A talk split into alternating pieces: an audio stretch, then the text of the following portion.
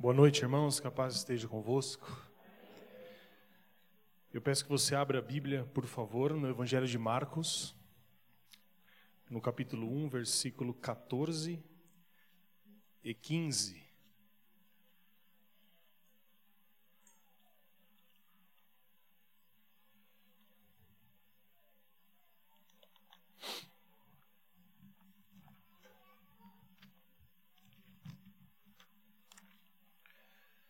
Amém? São dois versículos que nós vamos nos deter nessa noite. Versículos pequenos, mas importantes para entendermos a mensagem que Jesus tem para todos nós. Nós já oramos, mas vamos orar agora especificamente pela palavra. Feche seus olhos, peça para Deus falar com você por meio da proclamação da Sua palavra. Amém? Senhor Deus, nós oramos a Ti mais uma vez nesse momento de ajuntamento da Tua igreja e oramos é, para que a Sua palavra possa chegar a cada um dos nossos irmãos, a cada uma das necessidades, trazendo é, correção, consolo e tudo aquilo, Pai, que a Sua palavra é capaz de trazer. Assim como diz o apóstolo, a palavra de Deus ela é viva e eficaz e nós temos certeza de que ela mais uma vez se fará assim hoje na tua casa, em cada um dos meus irmãos. Assim nós oramos em nome de Jesus. Amém. Então, Marcos 1, 14, 15 diz assim o texto: Depois que João foi preso, Jesus foi para a Galiléia proclamando as boas novas de Deus. O tempo é chegado, dizia ele, o reino de Deus está próximo. Arrependam-se e creiam nas boas novas. Amém. Nós sabemos e bem sabemos disso que os evangelhos revelam as boas novas de Deus aos homens. Na sua Bíblia, talvez, se ela for de uma versão atualizada ou corrigida, você vai perceber que boas novas aí tem outra palavra, um sinônimo que é evangelho. Você pode perceber que lá no versículo 15 está escrito assim: arrependam-se e creiam no Evangelho. O que isso nos mostra é que boas novas e Evangelho é a mesma coisa, tem o mesmo significado. E o que são boas novas? Né? Quando você ouve uma novidade, ela pode ser uma novidade boa ou uma novidade ruim. Então, quando você pergunta para alguém, e aí, tem novidade? Você está esperando notícias boas, não está? Então você conhece alguém que está procurando um emprego, aí essa pessoa volta e você pergunta assim: e aí, tem novidade? Ninguém está esperando uma novidade ruim. Então quando Jesus ele disse assim: creia nas boas novas, Jesus está dizendo: creia numa novidade que vai trazer algo bom a, a cada um de vocês. Então o evangelho ele é uma boa notícia e ele é uma boa notícia de Deus aos homens. Mas por que que Jesus diz: "Creiam nas boas novas"? Porque afinal, a mensagem de Deus, ela sempre foi a boa notícia. Desde o início de Gênesis, as notícias que Deus traz aos homens sempre foram notícias boas. Mas por que, que Jesus então vê a necessidade de trazer boas novas? E a grande questão é que no tempo de Jesus, as boas novas de Deus já estavam esquecidas por conta daquilo que os homens ensinavam acerca de Deus. Então, quando alguém recebia uma mensagem de Deus, não era mais uma boa notícia, mas era uma notícia de julgamento. Quando alguém queria chegar perto de Deus, o caminho era tão longo e tão difícil, porque tinha tantos obstáculos na frente, que aquilo não se transformava numa boa notícia, mas se transformava numa via crucis. Então Jesus, ele chega ao povo e diz assim: o reino de Deus está próximo.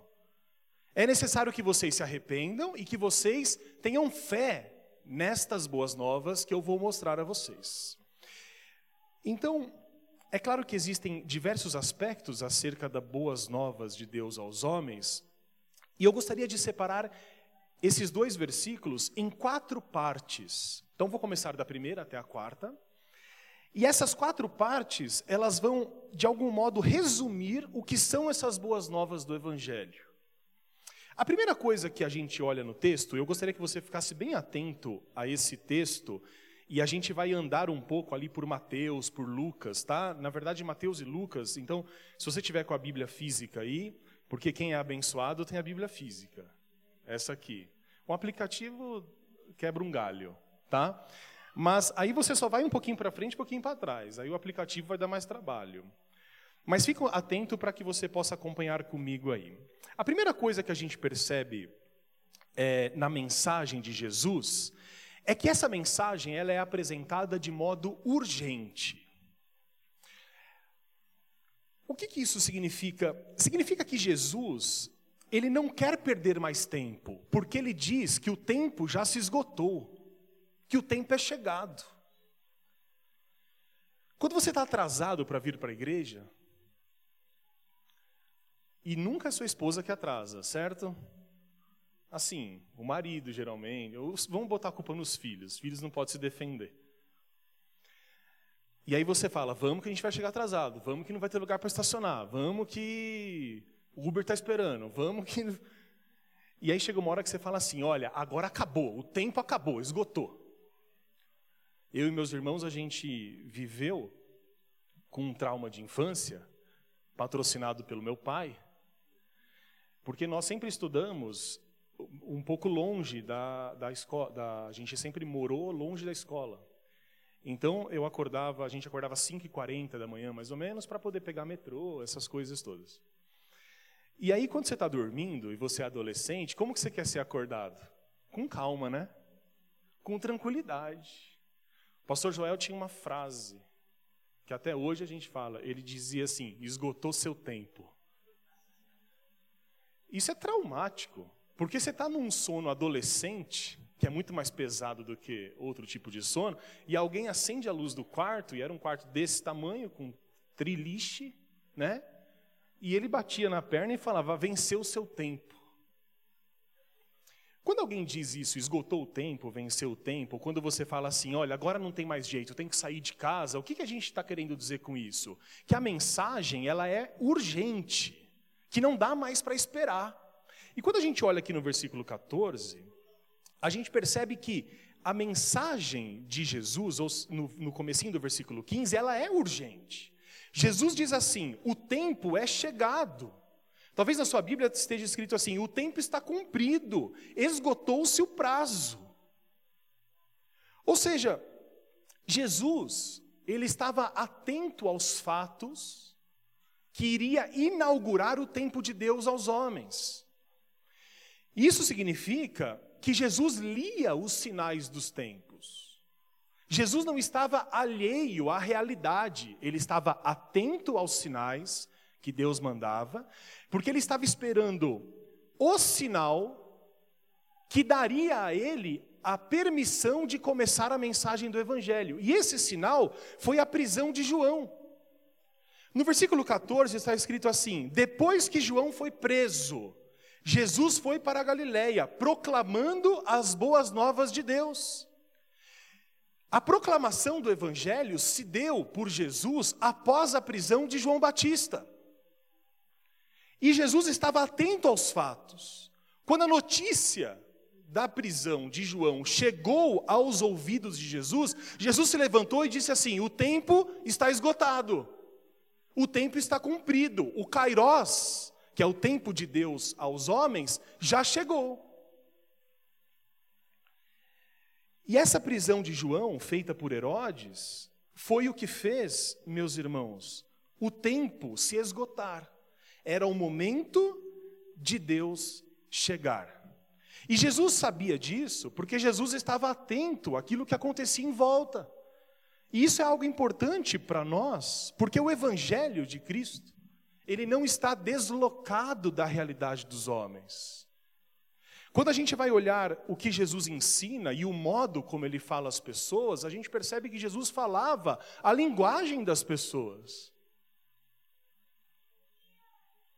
Se nós não entendermos os nossos tempos, se não observarmos a ação de Deus nos nossos tempos, nós viveremos uma vida que não condiz com a realidade.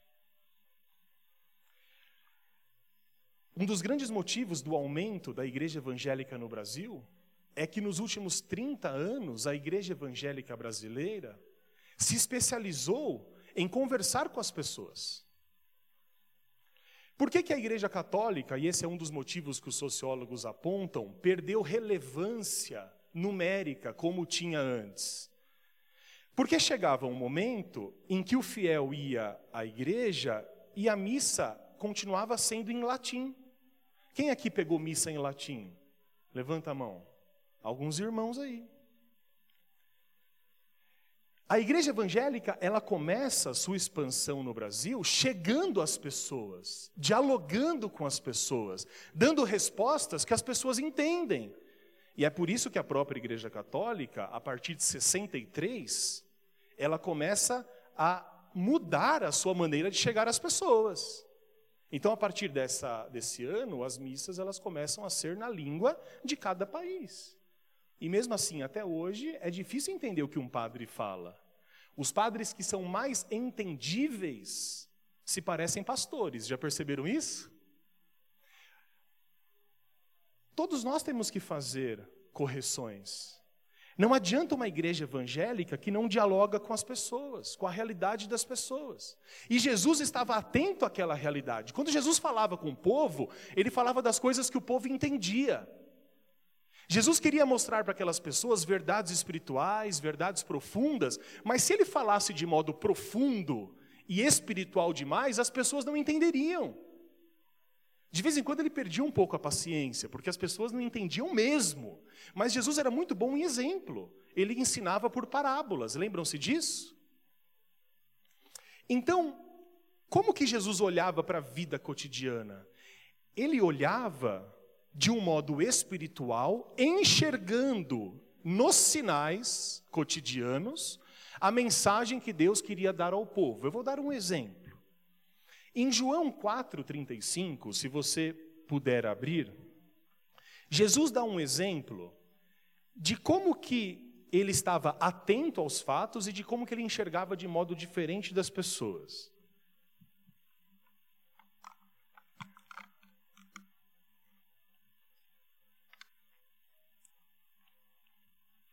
Então, no versículo 35, diz assim: Vocês não dizem, daqui a quatro meses haverá colheita? Eu lhes digo: abram os olhos e vejam os campos, eles estão maduros para a colheita. Um versículo simples aqui, que vem depois de ele dizer no versículo 34 grandes mistérios espirituais. Mas Jesus olha para aquelas pessoas e diz assim: vocês estão vendo, vocês estão falando que o tempo da colheita é daqui quatro meses, mas vocês estão olhando errado os fatos. O tempo da colheita é agora. E por que, Jesus está dizendo isso? Porque Jesus ele reconhecia que a colheita era grande e os ceifeiros eram poucos. Então Jesus ele olha para a colheita, por exemplo, de milho, que é uma coisa que as pessoas entendem, e ele traz uma interpretação espiritual acerca daquilo, e então as pessoas começavam a entender. Jesus estava atento aos fatos. Ele dizia assim: a colheita é grande, mas os trabalhadores são poucos. Então o que você tem que fazer? Contratar mais trabalhadores. Não é assim que nós fazemos? Se você tem uma empresa ou se você vai fazer alguma coisa e você percebe que as pessoas são poucas. Então você já foi num buffet que a comida nunca chega? É sempre bom ficar amigo do garçom, pertinho da cozinha, para chegar primeiro em você. Mas eu já passei por isso algumas vezes. E um dos motivos é porque tem pouca gente trabalhando. Porque às vezes a pessoa calculou mal ou não quis é, pagar mais as pessoas. Então a solução qual que era? Ó, a comida não está chegando, então eu tenho 10 pessoas trabalhando, eu vou contratar mais 10. E Jesus estava atento a esse fato. Jesus escolheu 12, que era o número representativo, que se referia às 12 tribos de Israel, era o número da profecia doze apóstolos. Mas chegou um momento que Jesus disse assim: Bom, a colheita é muito grande, esses doze não vão dar conta. O que Jesus fez? Escolheu mais setenta. E esses 70, junto com os 12, seriam responsáveis por levar a mensagem do Evangelho. E esses 82 tinham uma mensagem na ponta da língua: o reino de Deus chegou. O reino de Deus não era algo distante, algo futuro. O reino de Deus, ele já tinha chegado. Por isso a mensagem deveria chegar rápido às pessoas. O ensino de Jesus, meus irmãos, como eu disse, ele era urgente. E a grande questão é: como que Jesus vai ensinar as pessoas sobre as boas novas do reino? Então Jesus, ele usava como método o, o, de ensino as parábolas. O que, que as parábolas comunicavam? Comunicavam verdades espirituais a partir de, de fatos cotidianos. Então, todos, todos nós conhecemos aqui, por exemplo, a parábola da ovelha perdida. Então Jesus estava falando com pessoas que conheciam a, as ovelhas, que eram pastores, eram pessoas do campo. Então Jesus disse assim: Olha, se um pastor tem cem ovelhas e uma se extravia, todo mundo entendia aquilo. Porque todo pastor de ovelhas, ou todas as pessoas que viviam ali, sabia que às vezes as ovelhas se extraviavam. Então as pessoas já falavam: Bom, eu sei do que ele está falando, vamos ouvir. E aí Jesus falava assim: se uma se extravia, o pastor deixa as 99 seguras no aprisco e vai atrás dessa ovelha perdida. Você pode ouvir essa parábola e dizer assim: ah, sim. Mas quando os seus olhos espirituais são abertos, você percebe que Jesus não está falando de ovelhas, Jesus está falando de pessoas. Jesus está falando de como Deus se preocupa com cada um de nós. Está dizendo que como Deus se preocupa quando um membro da igreja não vem mais aos cultos, ou quando uma dessas pessoas acaba se desviando da fé. Então aquelas pessoas ouviam aquilo e falavam assim: bom, Jesus fala de modo crítico sobre a vida e também sobre a prática religiosa. Quer ver um exemplo? A parábola do bom samaritano. O que Jesus faz nessa parábola? Ele fala sobre o amor ao próximo? Sim mas ele faz uma crítica à religião da época.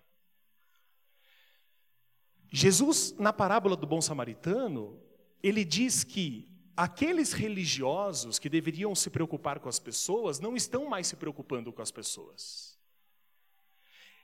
Um outro método que Jesus fazia era que Jesus ele estava, uh, ele dava uma interpretação diferente aos fatos e ajudava as pessoas a discernirem o plano de Deus que vai se realizando. E eu gostaria que você olhasse, por favor, nesse momento, em João, um pouquinho mais para frente, capítulo 9, versículo 2, para nós entendermos como Jesus ensinava as pessoas. Antes de lermos essa história, você já percebeu que a gente está querendo sempre achar solução para tudo? A gente quer saber a causa de tudo. Então, por exemplo, às vezes você vê uma pessoa que está se dando mal na vida. Aí você fala assim: por que essa pessoa está se dando mal? Aí um vai dizer: ah, porque está tomando decisões erradas. O outro fala assim: ah, está se dando mal porque é preguiçoso. O outro, ah, está se dando mal porque tem que enfrentar muita oposição no trabalho. Então a gente sempre está querendo saber os motivos pelos quais as coisas acontecem. E naquela época não era diferente, porque pessoas são pessoas. E olha só o que está escrito no versículo 1, 2 e 3 de João 9. Ao passar, Jesus viu um cego de nascença. Seus discípulos então lhe perguntaram: Mestre, quem pecou? Este homem ou seus pais, para que ele nascesse cego? Para um pouco aqui. Não faz sentido essa pergunta? Nós queremos saber as respostas. A gente às vezes se depara com coisas que nós não temos explicações. A gente vê pessoas que sofrem, crianças pequenas com doenças incuráveis, a gente às vezes vai nos hospitais e a gente vê E a gente se entristece, né? E a gente pergunta, mas por que, que isso está acontecendo? Às vezes nas nossas próprias vidas. Às vezes você para e fala assim, puxa, mas eu estou fazendo tudo certo, por que, que as coisas não estão acontecendo desse jeito? Então a gente sempre busca algumas respostas. E foi isso que aconteceu aqui. Estava passando Jesus andando, e aí um cego que tinha nascido assim apareceu. E aí os discípulos viraram para Jesus e perguntaram: Senhor, por que, que esse homem é cego? Porque os pais dele pecaram ou porque o pecado dele o mantém nessa situação? Dá uma olhada na interpretação que Jesus faz, que é completamente diferente, porque na época os religiosos ou diziam que era culpa da pessoa ou que era culpa dos pais que pecaram. E Jesus diz assim no versículo 3: Nem ele nem seus pais pecaram, mas isto aconteceu para que a obra de Deus se manifestasse na vida dele. E aí, se você vai para o versículo 6, olha só o que aconteceu. Tendo dito isto, cuspiu no chão, misturou terra com saliva e aplicou-a aos olhos do homem.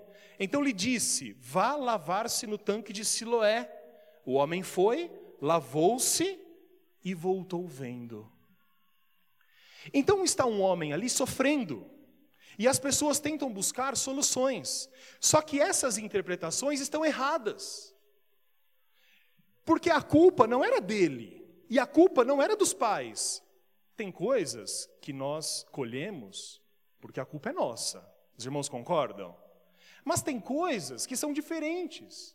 Então Jesus estava pegando aquele povo e estava demonstrando aquele povo e mostrando a eles como discernir algumas situações espirituais. Então Jesus diz assim: nem ele nem os pais, mas ele está desse jeito para que a glória de Deus seja revelada nele. E logo em seguida Jesus o curou e isso serviu de grande libertação para aquele homem. Imagina ele voltar vendo serviu de testemunho para aquelas pessoas e está servindo para nós hoje, de testemunho daquilo que o poder de Deus pode fazer nas nossas vidas. Então, às vezes, a gente está passando por dificuldade, por sofrimento, e a gente pergunta, mas Senhor, por quê? E aí Jesus responde assim a nós: Você está passando por isso para que a minha glória seja manifestada na sua vida. E aí nós buscamos a Deus de todo o coração e Ele nos liberta da nossa opressão. Ele nos cura, Ele nos dá emprego, nos dá o sustento. Então, às vezes, a murmuração nos afasta de Deus. E buscar culpados também nos afasta de Deus. O que nos aproxima de Deus é reconhecer que tudo o que acontece na vida do crente está diante e submetido à vontade de Deus. Mas nem todo mundo aceitava a interpretação que Jesus fazia dos fatos. Os fariseus, por exemplo, e os saduceus, que eram grupos religiosos da época, não entendiam Jesus e não concordavam com Jesus. A Bíblia fala que a cidade de Jerusalém e outras cidades se fechavam para que o ensino de Jesus não entrasse. Porém, os pobres e os pequeninos, Jesus diz, aceitavam a mensagem de que o reino é chegado. Jesus, lá em Mateus 11, 25, ele disse assim: Graças te dou, ó Pai, porque ocultaste estas coisas dos sábios e dos instruídos, mas as revelastes aos pequeninos. Sabe quem são os pequeninos? São aqueles que não são instruídos, aqueles que não estavam na liderança, no topo daquele mundo religioso. Então, essas pessoas, os fariseus, os saduceus, eles ouviam o que Jesus dizia e, e se fechavam, e o coração deles não entendia. Mas Jesus diz que os pequeninos, os pobres, aqueles que eram rejeitados, aqueles que não ocupavam os melhores lugares na mesa, esses ouviram a mensagem do Evangelho e foram transformados pelo poder de Deus.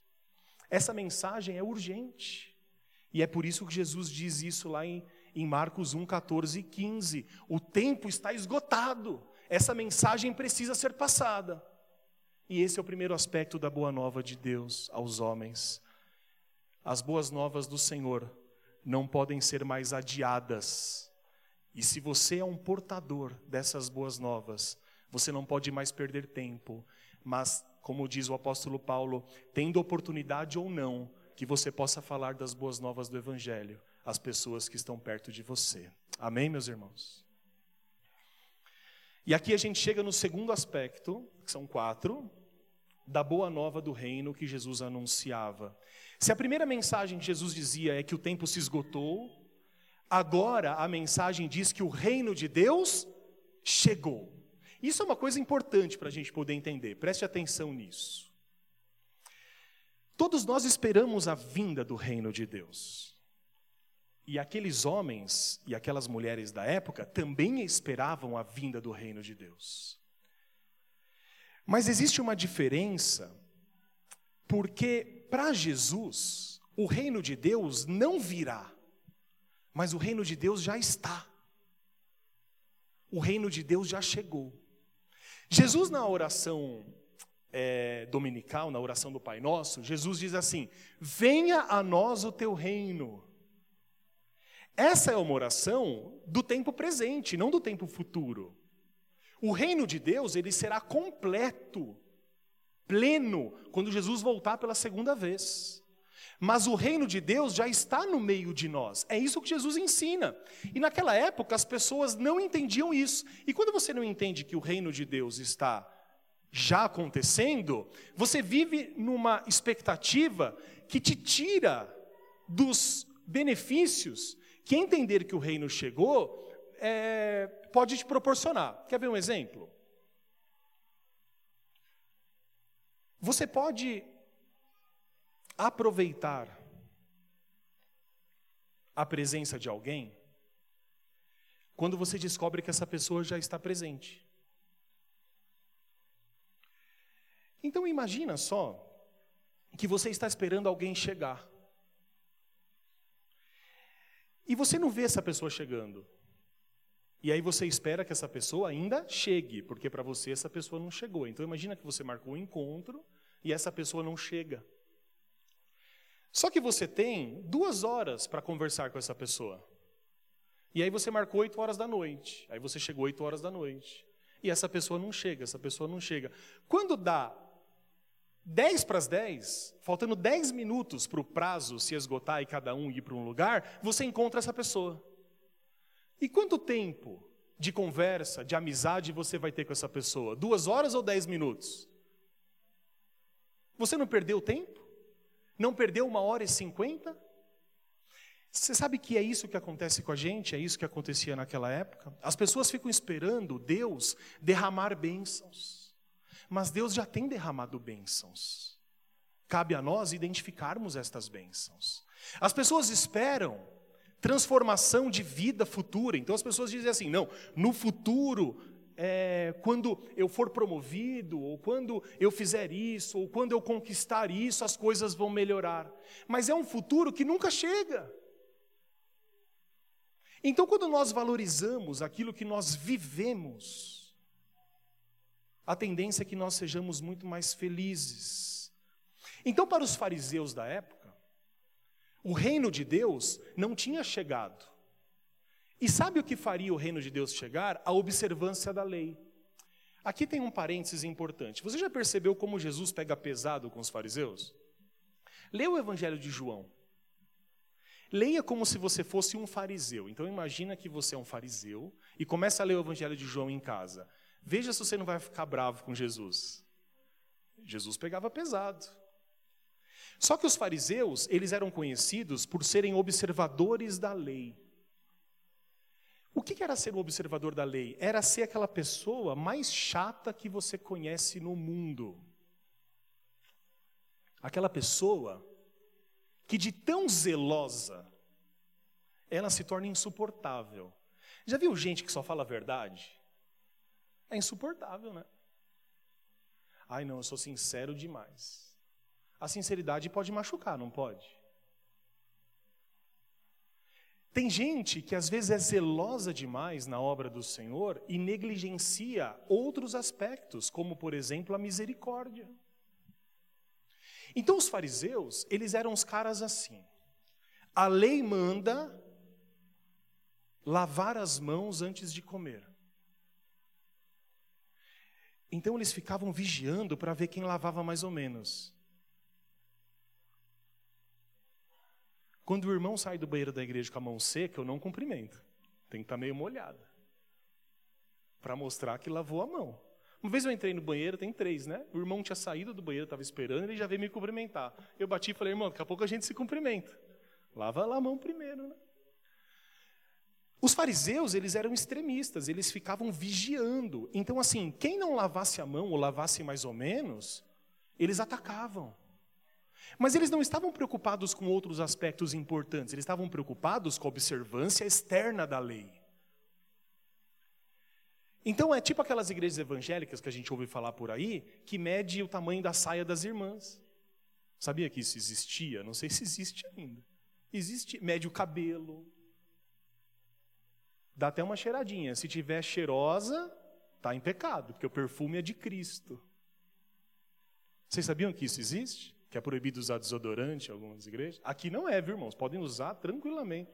Até recomendo.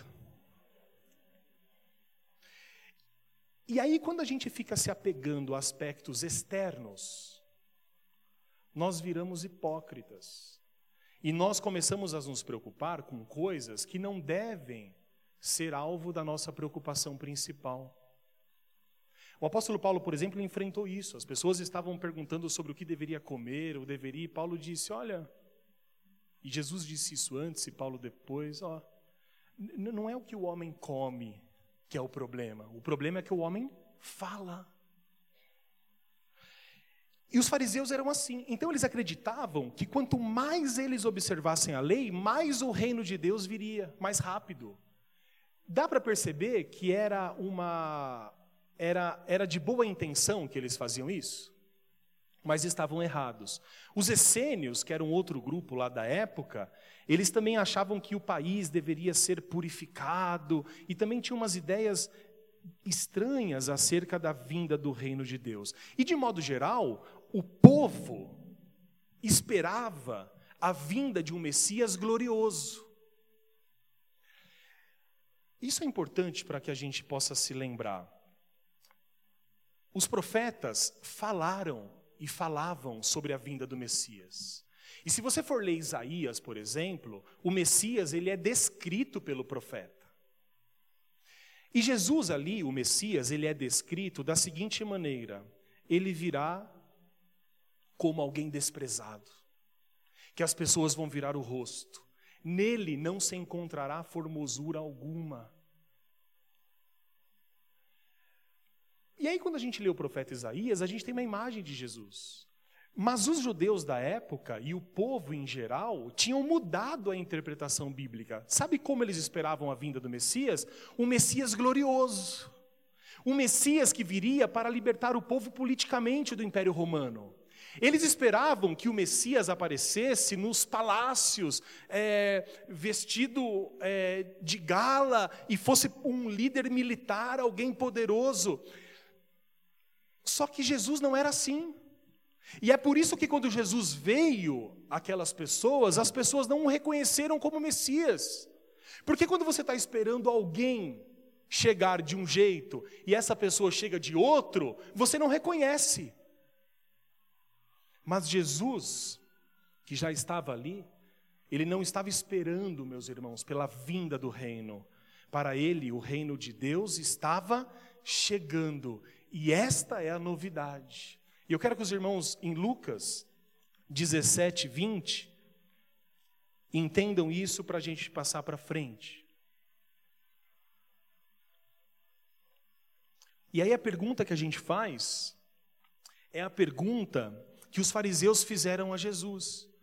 Então você pode perguntar assim: bom, mas então o que é o reino de Deus? Como eu vou reconhecer que o reino de Deus está chegando? Então você pode perguntar assim: bom, mas se o reino de Deus já está entre nós, aonde ele está? Em qual igreja que ele está? Em qual país que ele está? Como que eu posso olhar e falar, este é o reino de Deus? E os fariseus fizeram essa pergunta, que é uma pergunta importante. No versículo 20, eles disseram assim: certa vez, tendo sido perguntado pelos fariseus sobre quando viria o reino de Deus, Jesus respondeu: olha a resposta de Jesus. O reino de Deus não vem de modo visível. E continuando, ele fala assim: nem se dirá aqui está ele ou lá está ele, porque o reino de Deus está entre vocês. Acho que isso complicou um pouco mais. Porque as pessoas estavam interessadas em saber o que era o reino de Deus. Jesus dizia: o reino de Deus não virá, mas ele já está. Então a grande pergunta é: mas ele está onde? Não é uma boa pergunta que nós faríamos? E aí imagina só que você chega na igreja e você está procurando um irmão para conversar antes do culto. E aí a igreja já está cheia e você não acha esse irmão. E aí você pergunta para o diácono lá, para o Fúvio, e fala assim: Irmão Fúvio, você viu aquele irmão? E aí o Fúvio fala assim: Ó, eu vi ele chegando, mas ele está aí no meio. Quando você sabe que esse irmão está aqui no meio, o que, que você faz? Procura. Então Jesus ele diz assim: o reino de Deus já está entre vocês. E ele não virá de modo visível. Ninguém vai poder dizer, ele está lá, ele está aqui. E aí Jesus diz assim: o reino de Deus está entre vocês. Jesus não diz o que é o reino, ele apenas diz que o reino chegou. E se o reino já chegou, ele deve ser procurado e encontrado nas coisas que Jesus anda dizendo e anda fazendo. Sabe o que Jesus disse lá em Mateus 11, versículos 5 e 6? Abra a Bíblia aí. Por favor, Mateus 11, 5 e 6.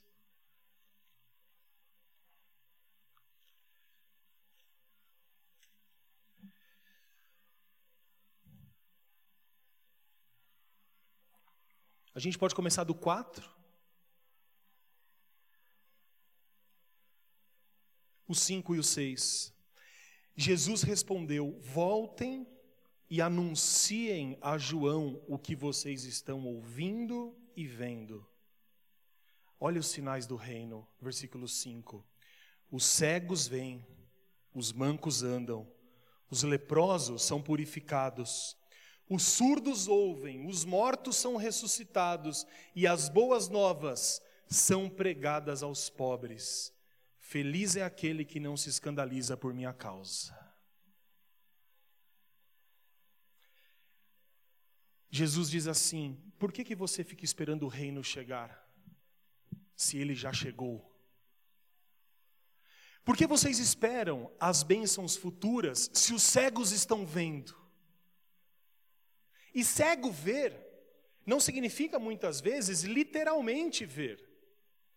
Não significa que o reino de Deus chegou aqui porque uma pessoa cega vai ter os olhos abertos. Deus pode fazer isso fisicamente, mas o que Jesus está nos ensinando é da cegueira espiritual.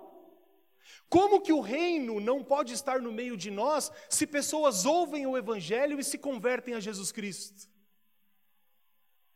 Por que, que o reino de Deus não pode ser considerado presente nas nossas vidas?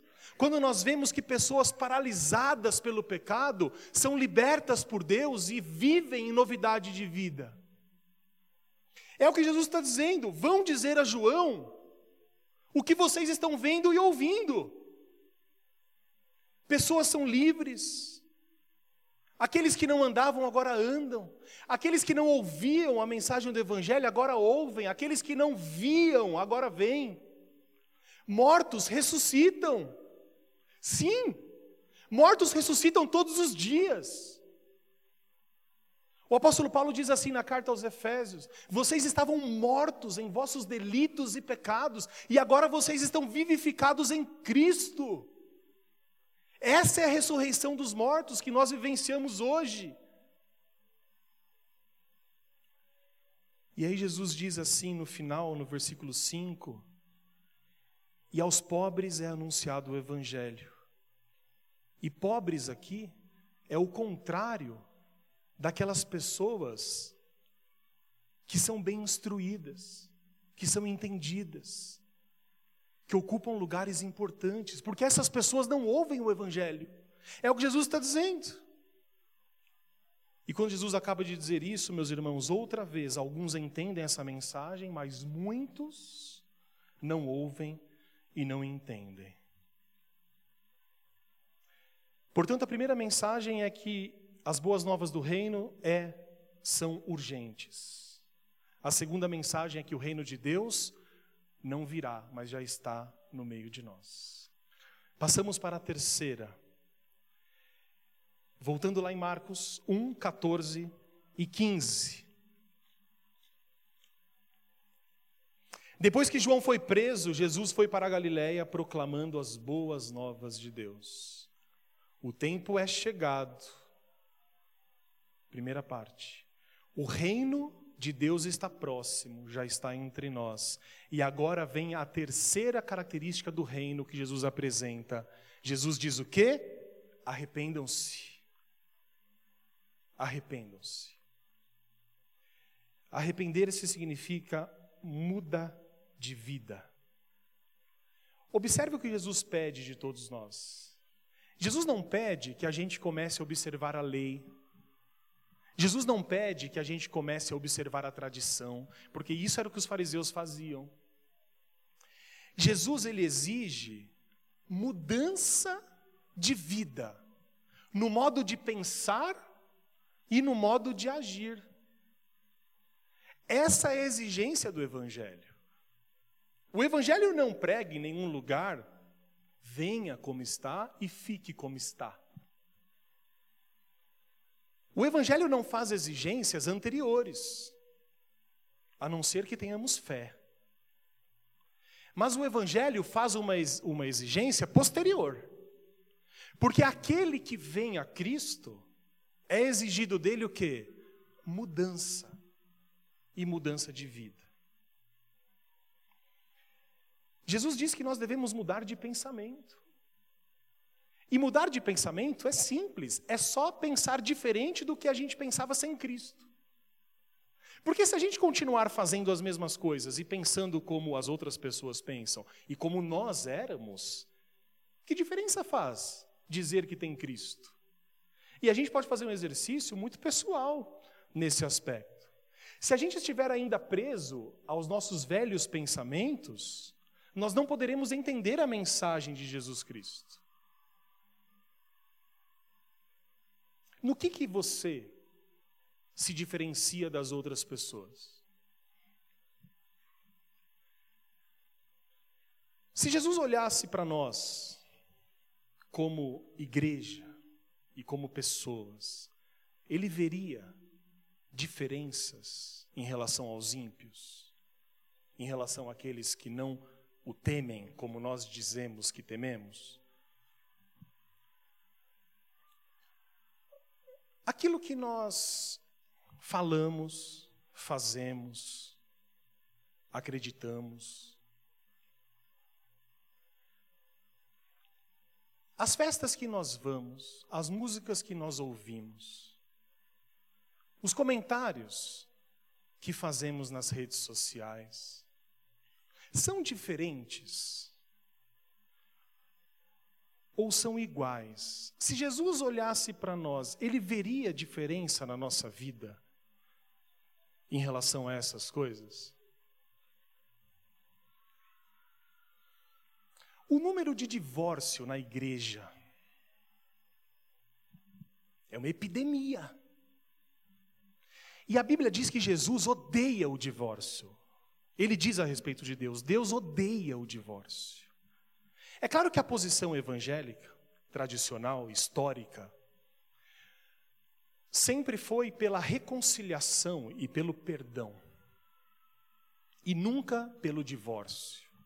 Mas Jesus diz assim que o divórcio, ele foi colocado por Deus, por, por Moisés, para aquele povo, porque o povo tinha o coração duro. Mas a Bíblia diz que aquilo que Deus uniu, ninguém o separe.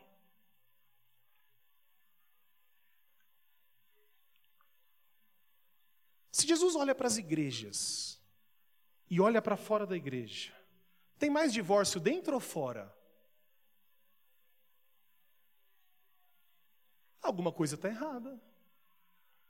Um grande pastor que eu gosto muito, chamado John Stott, ele já está com o Senhor há cinco, seis anos. Morreu bem velho.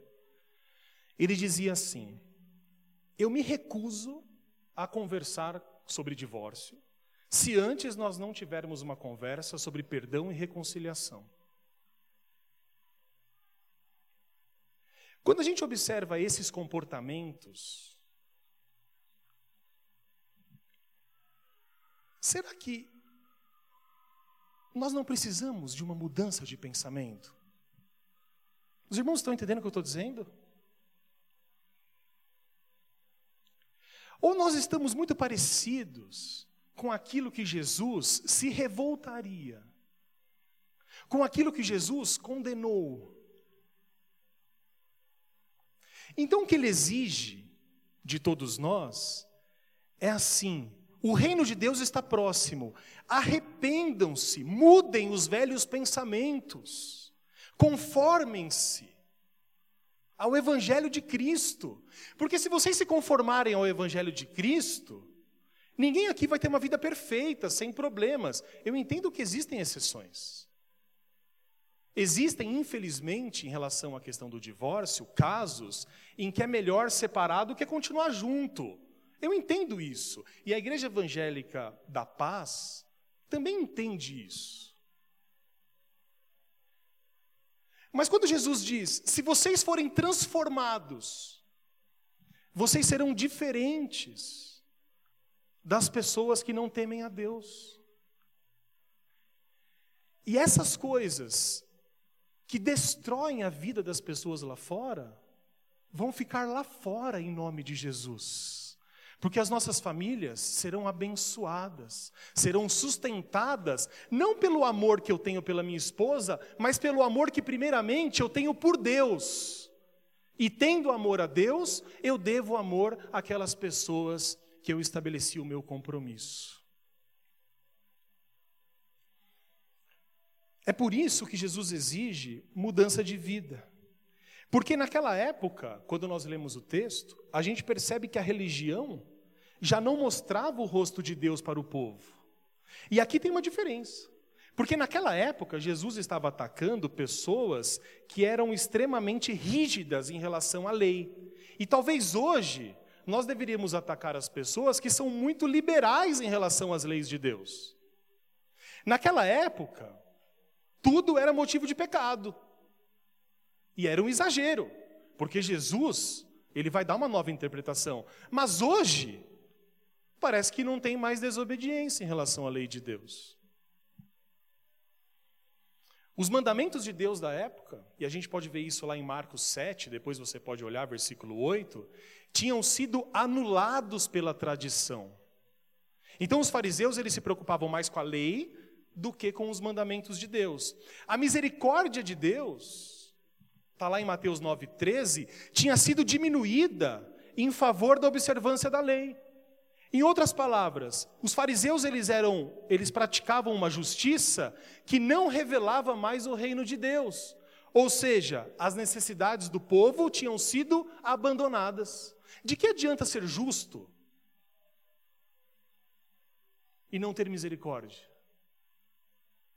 É por isso que Deus diz, e Davi revela isso no Salmo 51, eu não me agrado de holocaustos e sacrifícios, mas eu me agrado de um coração voltado, um coração que se emociona, um coração contrito e um espírito quebrantado. Jesus não se agrada de uma justiça sem misericórdia, de uma justiça que não se preocupa com o próximo. Porque ele vai dizer lá em Mateus 23, 13, que essa justiça dos fariseus bloqueava a entrada do reino. Então, se Jesus exige mudança das nossas vidas, o que deve ser mudado? E eu tentei fazer um resumo aqui, para que a gente entenda o que nós devemos mudar, segundo as palavras de Cristo. Então, segundo Jesus, o povo deveria reconhecer o próprio erro e começar uma vida nova. Eu não sei você, mas eu tenho um monte de erro, um monte de falha. Às vezes a gente olha para a nossa vida, a gente fala assim: puxa, mas eu não queria ser desse jeito. Eu queria estar liberto destas coisas. Eu queria ser uma pessoa melhor, mais madura, mais amável. Mas todos nós temos a chance de recomeçar, de mudarmos a nossa vida. Às vezes a gente não pode mudar o passado, os irmãos concordam? Às vezes dá para mudar até o passado, mas muitas vezes não. E o que resta a nós, segundo Jesus, é reconheça o próprio erro e não faça as mesmas coisas. Comece uma nova vida. Isso é arrependimento. Jesus diz: o tempo é chegado, o reino de Deus está próximo, arrependam-se e mudem. E como nós estamos falando de reino, Jesus diz lá em João 3,3: se vocês não se arrependerem, vocês não poderão ver o reino de Deus. Essa é a questão. Lembra que Jesus diz: o reino de Deus está aqui, e aí a gente fica procurando o reino, mas aí Jesus coloca uma condição: por que, que você não está enxergando o reino de Deus? Por que, que você não está enxergando as coisas que Deus tem feito e as coisas que Deus tem falado? Porque falta mudança de vida. Jesus diz assim João 3,3: Se vocês se arrependerem, vocês conseguirão ver o reino de Deus. E esse arrependimento exige entender, meus irmãos, que amor a Deus é igual amor ao próximo. Eu creio que essa é uma grande mensagem do Evangelho. Jesus ele diz isso com uma ênfase tão grande, e eu creio que é importante que a gente repita isso. Jesus diz assim: é impossível. Olha o que Jesus diz: é impossível. Você acredita em Jesus? Sim ou não? Você considera aquilo que Jesus fala? Ou você acha que Jesus estava meio viajando? Nós acreditamos. Nós consideramos. Nós entendemos que aquilo que Jesus fala é lei. E quando eu não cumpro, o problema não está em Jesus, está em mim. Não é isso?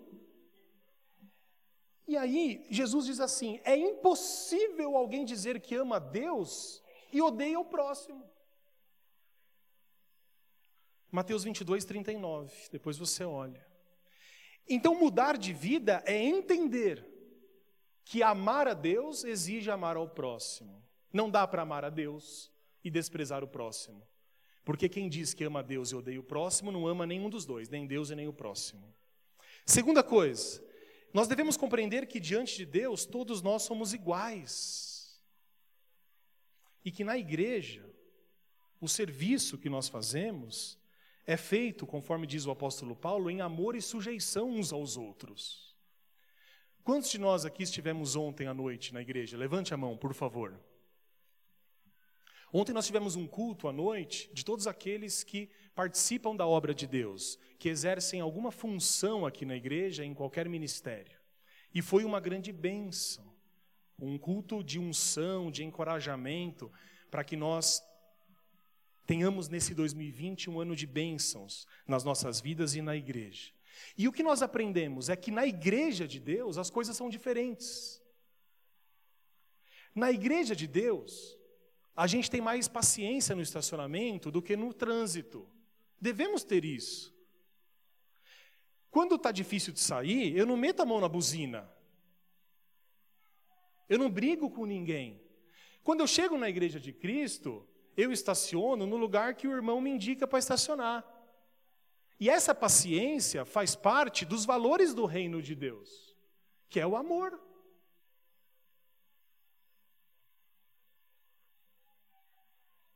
Então, quando nós trabalhamos na igreja, nós não fazemos para ter um reconhecimento das pessoas. Mas nós confiamos naquilo que o apóstolo Paulo fala, que em Cristo o nosso trabalho nunca é inútil, nunca é vão. E Deus nos recompensa. A igreja de Deus é diferente. Qual é o lugar que você se encontra com pessoas completamente diferentes? Fora daqui, as pessoas elas se juntam, já percebeu isso? Você trabalha com pessoas parecidas com você, você mora em lugares com pessoas parecidas com você. Na igreja, é o único lugar em que um irmão que mal sabe ler ensina grandes coisas aqueles mais instruídos. É na igreja, e apenas na igreja, que o simples tem lugar de referência em relação às outras pessoas.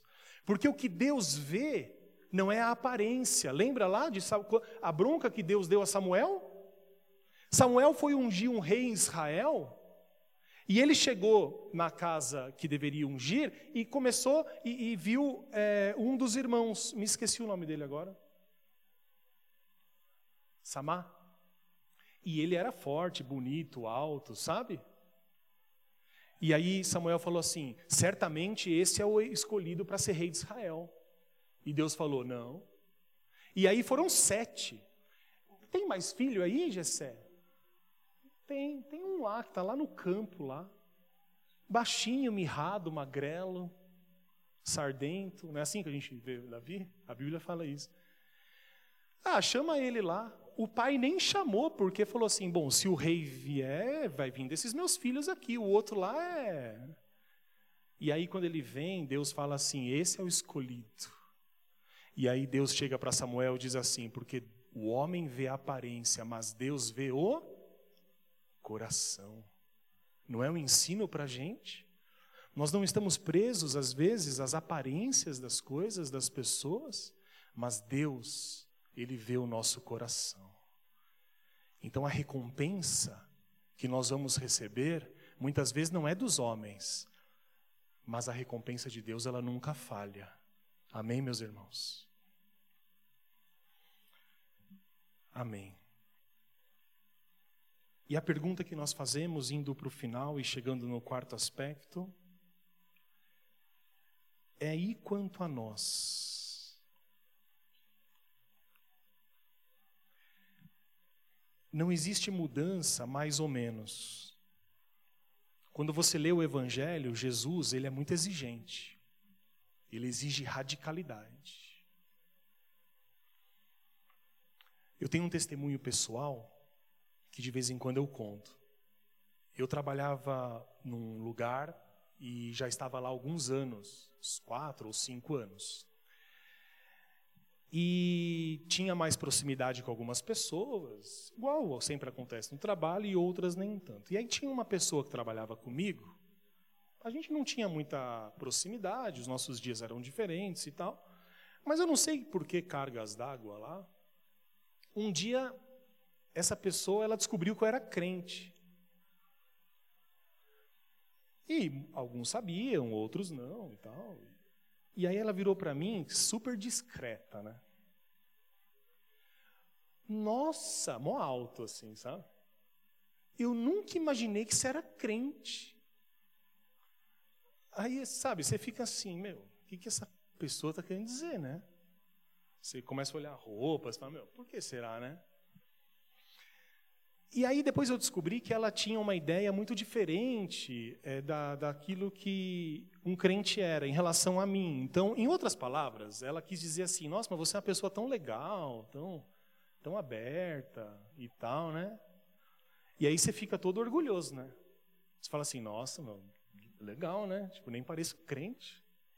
Sou uma pessoa normal. Tem uns crentes que não são normal, né? Aí você então, no primeiro momento, eu falei assim: nossa, que bom, né? Assim, tipo, que eu tô. Mas aí eu fui pensando, eu lembro que eu peguei a Radial Leste aquele dia lá, a Radial Leste abençoada, aquele trânsito, aquela coisa, né? E tive muito tempo para pensar. Aí eu fiquei pensando assim, puxa, mas assim, alguma coisa está errada, né? Porque assim, eu trabalho com essa pessoa já faz uns cinco anos, e ela teve uma surpresa tão grande, eu acho que eu estou fazendo tudo errado, né? E eu fiquei pensando, assim, aquilo me entristeceu um pouco, assim, aí é, eu já estava quase decidindo aí trabalhar com a Bíblia, com as camisas Jesus e tal. Mas falei, não, né? Aí fui. Aí na outra semana, uma reunião assim à noite, uma segunda noite, lembro até hoje, assim, uma reunião pedagógica e tal, todo mundo lá. E essa mulher ficava olhando para minha cara, do outro lado. E eu, Jesus, o que essa mulher quer agora? Né? E aí teve um, um, um, intervalo, ela já veio do meu lado. E sabe quando aquela pessoa te cutuca assim? Ela era baixinha assim, chamava Miriam, lembro dela, muito legal. Ela me cutucou e falou assim: Olha, eu fui para casa e aí eu fiquei pensando.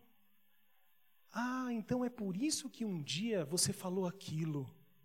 Ah, então é um dia, porque teve um caso lá um dia, lá um, uma confusão lá, e aí todo mundo falou um monte de coisa, e eu dei uma opinião lá, aí ela falou assim, ah, é por isso que naquele dia da confusão, você falou o que você falou. É porque você é crente, não é? E aí eu pensei, nossa, bendito seja Deus. Que quando ela descobriu que eu era crente, ela começou a identificar nas coisas que eu falava a razão pela qual eu falava aquelas coisas. Então você não precisa sair muitas vezes anunciando com a Bíblia no peito. Não estou dizendo que isso é errado, tá bom, meus irmãos? Mas você não precisa muitas vezes disso. Mas o seu jeito de proceder e de falar vai denunciar aquele que você tem como Senhor. E isso vai edificar as pessoas. Então Jesus diz assim: as mudanças elas devem ser radicais. Não existe mudança mais ou menos.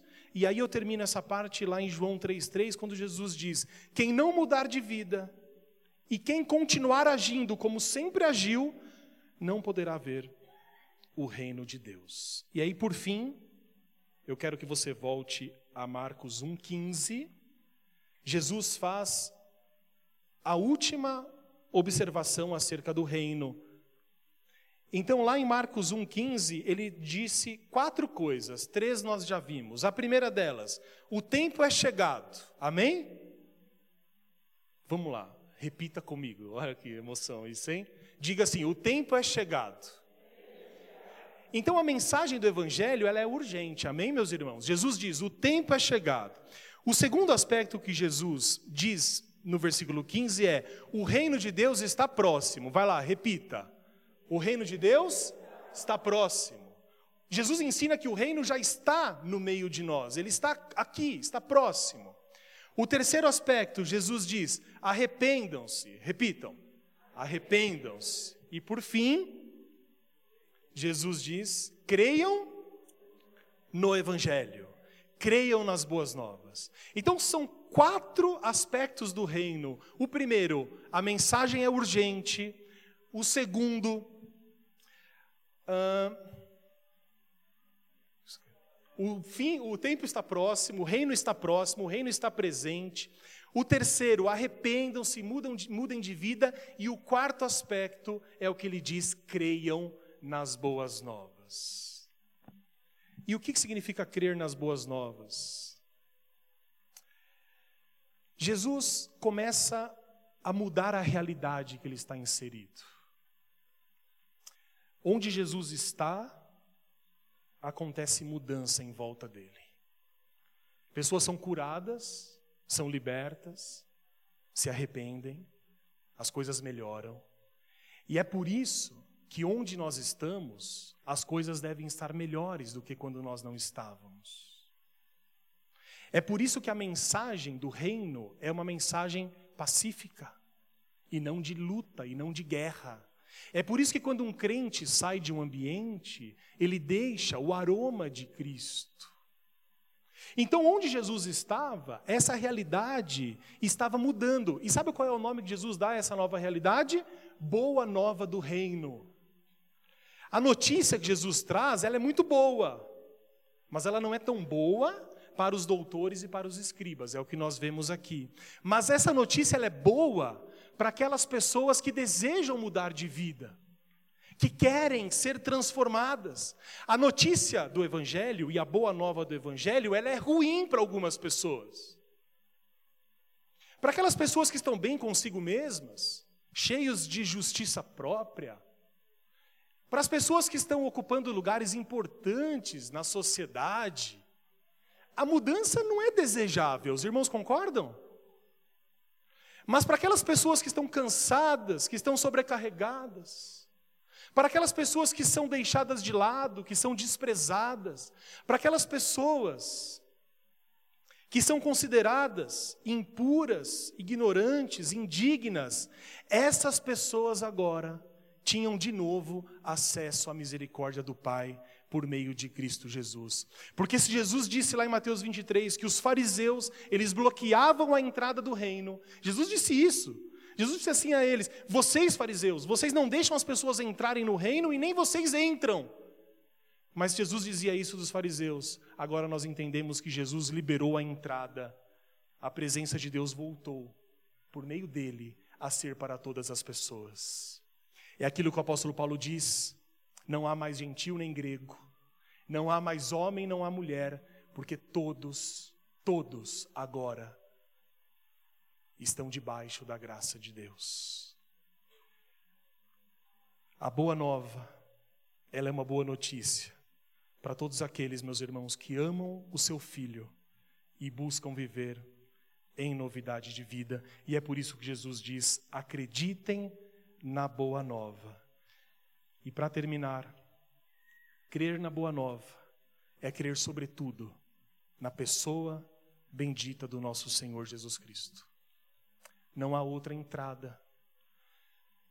Jesus diz assim: Eu sou o caminho, a verdade e a vida e ninguém vem ao Pai senão por mim.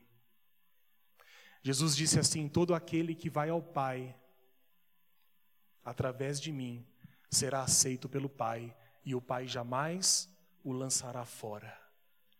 Se nós quisermos viver uma novidade de vida, se nós quisermos aproveitar os benefícios do reino de Deus nas nossas vidas, se quisermos ser pessoas diferentes das demais, pessoas obedientes a Deus. Eu não estou dizendo pessoas melhores ou piores, não.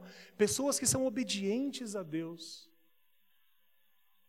Nós devemos reconhecer que não existe um outro caminho. Talvez você tenha buscado esse caminho em muitos lugares, mas o que Jesus diz hoje a você é: Eu sou o caminho, a verdade e a vida. Se você busca mudança, novidade de vida, transformação, se você deseja ter a bênção de Deus sobre a sua cabeça, Jesus diz assim: venha até mim, porque de nenhuma maneira eu o lançarei fora. Essa é a boa nova do Evangelho, é a mensagem que liberta, é a mensagem que muitos não ouvem e desprezam, mas é a verdade que nós aceitamos, que nós cremos porque assim como disseram os apóstolos, não podemos nos calar diante das coisas que estamos vendo e estamos ouvindo. Que Deus nos abençoe. Curve seu semblante em nome de Jesus.